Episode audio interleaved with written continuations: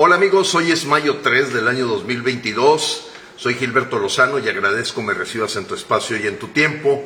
Y creo para mí es importante, con motivo de muchísimos, muchísimos mensajes, agradecerle a todos sus comentarios en WhatsApp, en el 81 11 15 11 34, y explicar algunos detalles de cómo vamos en este proceso de transición con motivo de mi ausencia eh, de forma frecuente con ustedes.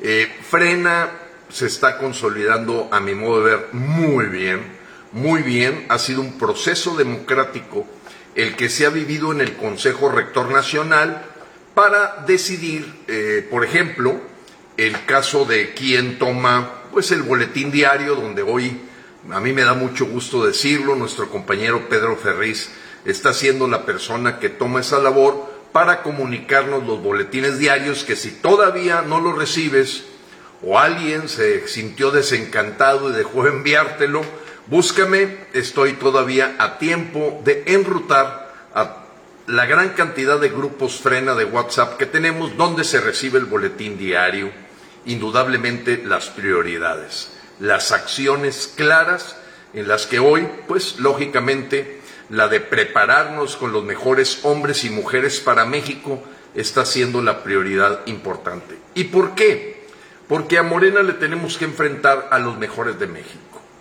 No se vale que yo todavía traiga aquí, por cierto, había duplicado la apuesta, todavía traigo aquí 20 mil pesos, que prometí al que me entregara un acta ratificada de la promesa que la señora Lili Telles, ex Morena, eh, había prometido una denuncia de juicio político contra López.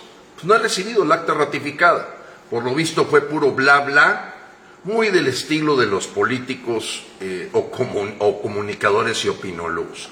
Una cosa son las habilidades que tiene un mexicano para este, criticar, echar piedra aquí, pero otra cosa es cuando tienes que tomar acción, cuando tienes que hacer una denuncia penal, cuando tienes que presentar una denuncia de juicio político y no la hemos visto. Así es que yo sigo con la apuesta que dupliqué a 20 mil.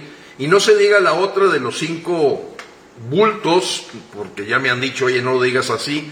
No los tengo, simplemente no van a encontrar nada de alguna relación de parte de un servidor con el grupúsculo de la 4T o de la dictadura castrochavista. Miren amigos, yo puedo entender, hay cosas que están ocurriendo en este momento sumamente delicadas y graves para nuestro país, muy delicadas y graves.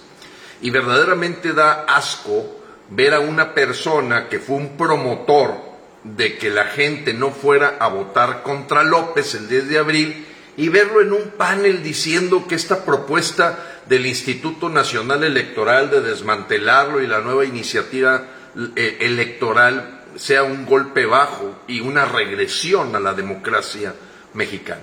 Y me refiero, me refiero verdaderamente a este inefable vendido de Luis Carlos Ugalde. ¿Cómo se atreve si el señor estuvo siendo durante meses promotor de que la gente no fuera a votar contra AMLO el 10 de abril, ahora ande quejándose y rompiéndose las vestiduras por lo que está haciendo, que ya lo habíamos dicho, no es ninguna sorpresa. Miren amigos, y la realidad, como decía un maestro mío, eh, pues a veces cuando uno comete un error hay que revisarlo, revisarlo y revisarlo. Aunque la gente que comete el error no quisiera que se hablara de él, quisiera que se quedara debajo de la alfombra, quisiera que se escondiera. Y el hubiera dicen, no existe. No, es cierto, el hubiera no existe, pero lo que sí existe son los hechos de millones de mexicanos que decidieron dejar a López Obrador tres años más. Eso es un hecho y no lo podemos estar evitando. Hay que hablarlo de él porque de eso genera lecciones, genera aprendizajes. Miren, muy sencillo, estaría parada la obra del tren Maya. Si López lo hubiéramos sacado y los mexicanos, así como nos se unieron y nos unimos todos para ir contra la ley eléctrica, imagínate que se hubiera hecho lo mismo el 10 de abril, pero nos fallaron. Y nos fallaron 40 opinólogos, comunicadores y líderes de partido que verdaderamente pues traicionaron los intereses de los mexicanos. Mira, el tren Maya, que no se va a recuperar en 100 años y que va a ser un elefantote blanco y que está haciendo un ecocidio, ya no estaría. no andaríamos ahorita asustados con lo que puede pasar con el INE y que como te digo, qué increíble que Luis Carlos Ugalde, que es el que te invitó a no votar contra López el 10 de abril, ahora se tira al suelo como un bebé, este cabezón, se tira al suelo diciendo que es una regresión la propuesta, pues que no la conocía. De veras, ¿cómo se atreven a hablar y dar opiniones si no conocen las cosas? Mira amigos, ya estarían ahorita tranquilos los diputados en lugar de haber recibido una sopa de su propio chocolate. Así como se portaron de suavecitos y blandengues para no ir con todo contra López Obrador el 10 de abril, ahora hasta denunciando están a López Obrador por este procedimiento que se está haciendo para ponerlos contra la pared de, de la denuncia penal por traición a la patria. Amigos, los empresarios estarían viendo en qué invertir, no estarían ocupados ¿eh? haciendo ahí sus arreglos por toda la problemática que se genera porque algunas concesiones de abastecimiento de la energía eléctrica no estarían en pugna, no estarían en litigio, estaríamos generando nuevos empleos el señor López no estaría. Amigos, no, no pagaríamos el próximo año, fíjate, ahorita ya la cifra que se escapa de lo que vamos a pagar nada más de intereses de la deuda el próximo año 870 mil millones de pesos.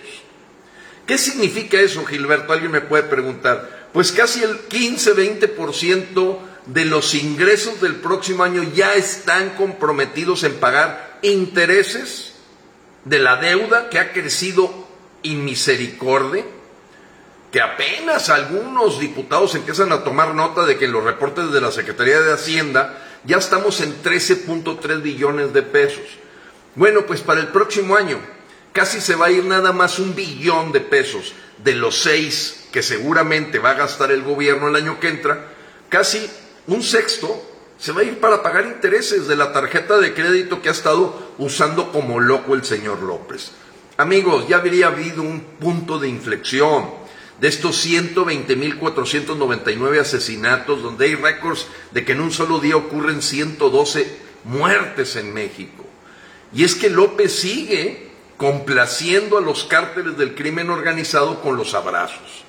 ¿Tú crees que no estarían ahorita probablemente celebrando en la cárcel Marcelo Ebrard y la Chainbaum por lo que ocurrió en la línea 12 del metro? Fue Morena, fue Morena. Ese, siniestro fue producto del narcopartido Morena.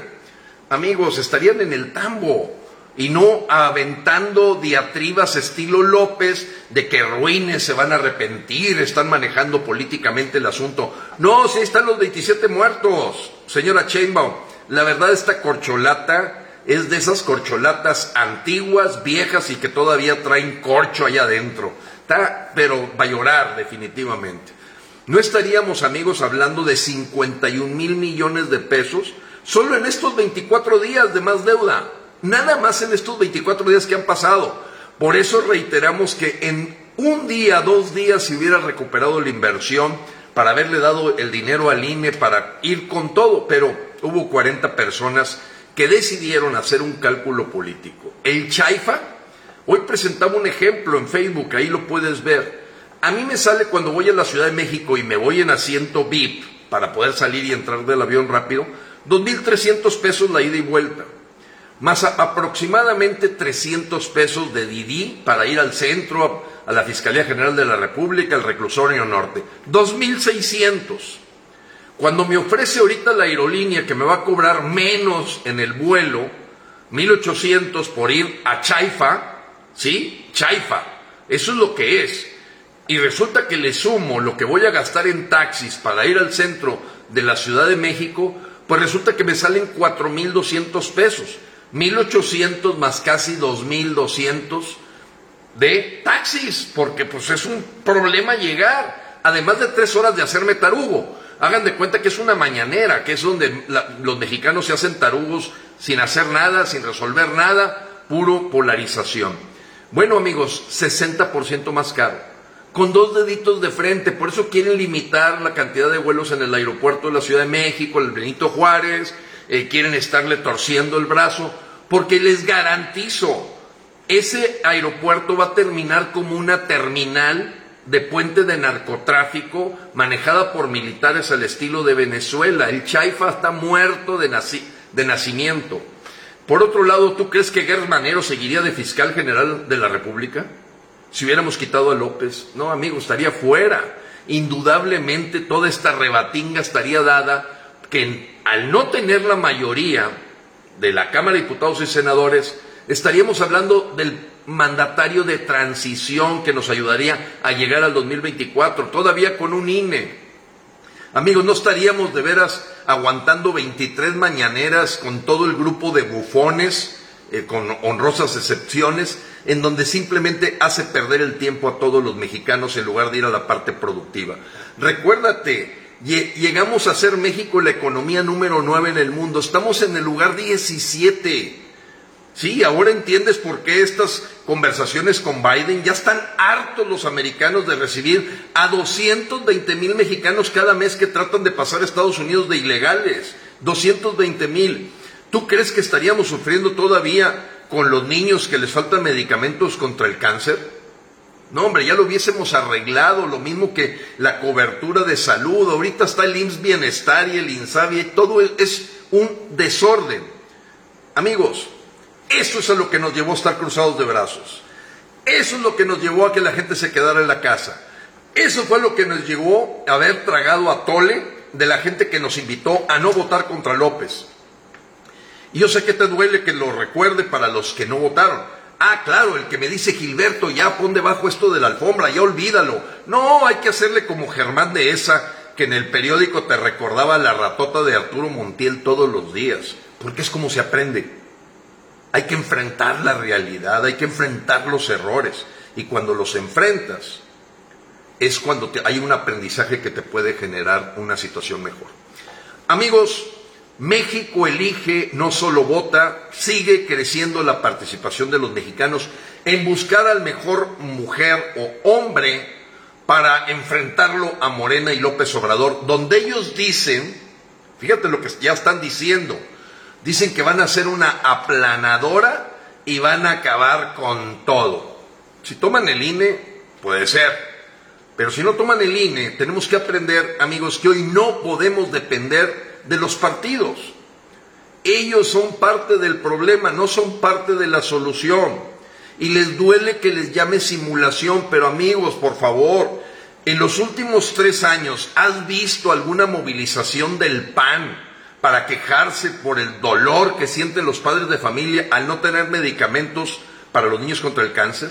¿Has visto al PRI en una huelga de hambre, amigos, con motivo de que se quitaron las estancias infantiles? ¿Has visto a la gente del PRD con movimiento ciudadano levantando la voz en una movilización por el despilfarro que se está haciendo en el tren Maya? ¿Has visto al Va por México haciendo un evento de denuncia, de protesta, de levantar la voz, de movilización? No, ellos nada más te vienen a buscar cuando vienen votaciones. Sí, nada más. Ahora aparecen como paladines y salvadores porque vienen elecciones.